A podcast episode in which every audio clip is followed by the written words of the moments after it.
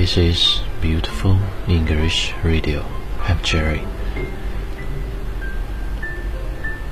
Today, my friend asked me a question. At night, do you turn off your cell phone? If you don't, whom do you leave it on for? I usually do not turn off my cell phone. Why? I have no idea. After reading the article, I seem to understand a little bit. For that little bit of caring, I am now sharing this story with you. The girl who turned her cell phone off and put it by the photo on the desk every night before going to bed. This habit had been with her since she bought phone. Girl had a very close boyfriend. When they couldn't meet, they'd either send a message or call each other. They both liked this type of communication. One night, the boy really missed the girl. When he called her, however, the girl's cell phone was off because she was already asleep. The next day, the boy asked the girl to leave her cell phone on at night because when he needed to find her and could not, he'd be worried. From that day forth, the girl began a new habit.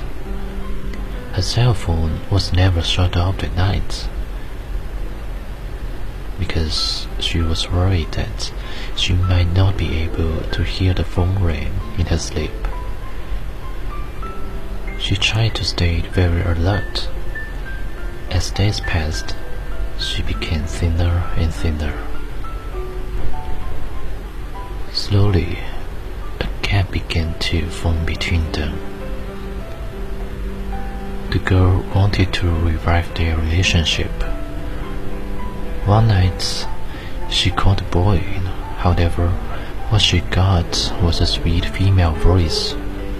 Sorry, the subscriber you dialed is powdered off.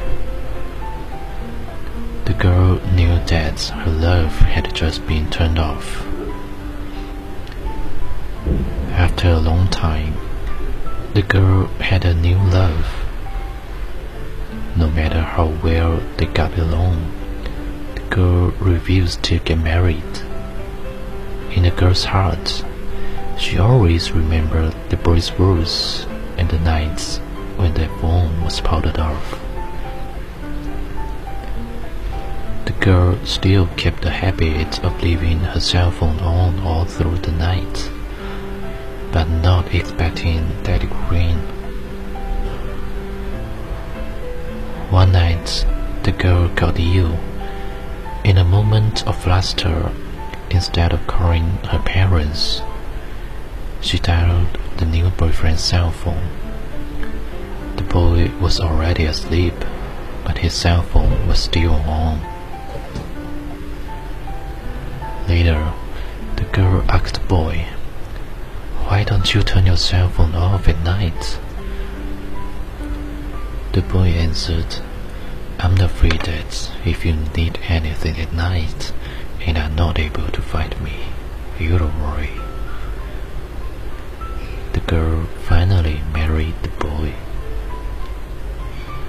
Late at night, do you turn off your cell phone?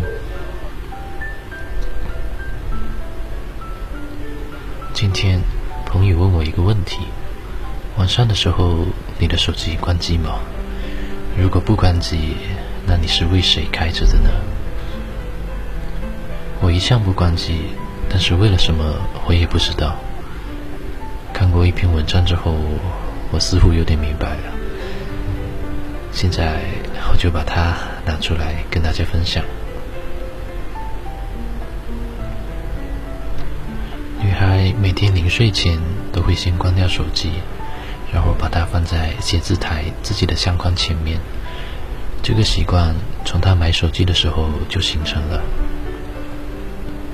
女孩有一个很要好的男朋友，两个人不见面的时候就打打电话或者发一发短信，大家都喜欢这样的联系方式。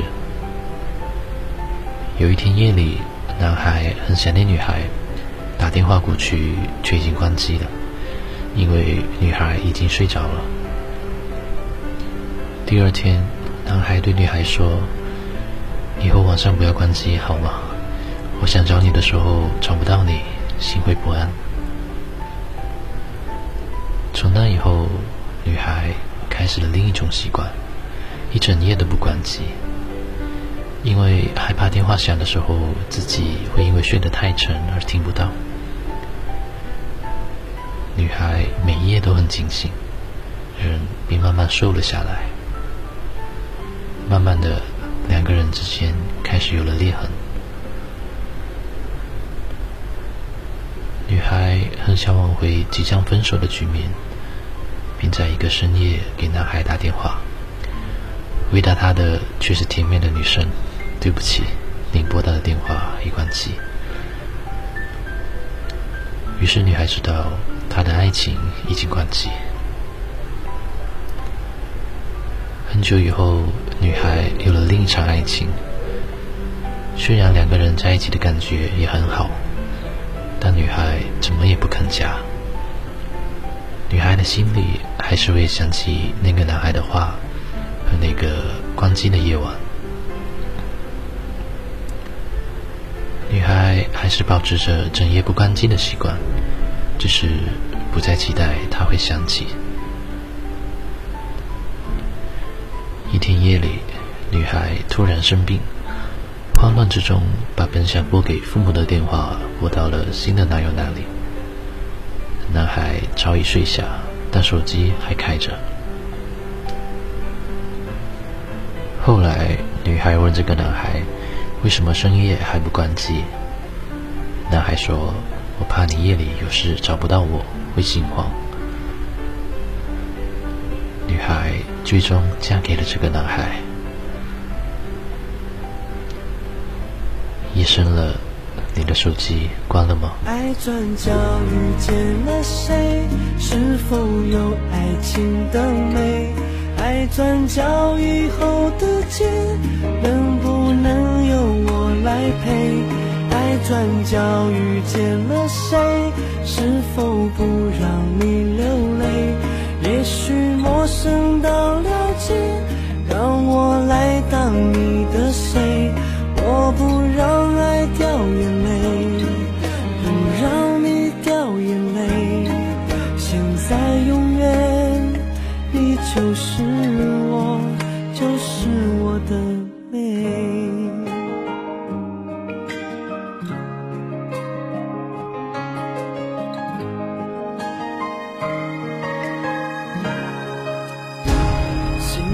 在拼命躲，不去害怕结果。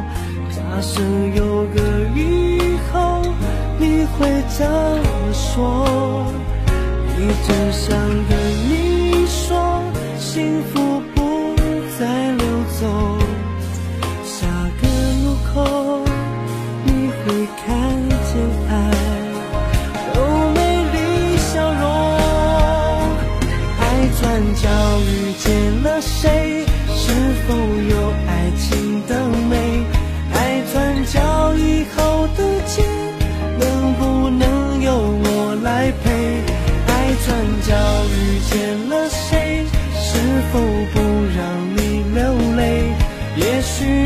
许陌生到了解，让我来当你的谁？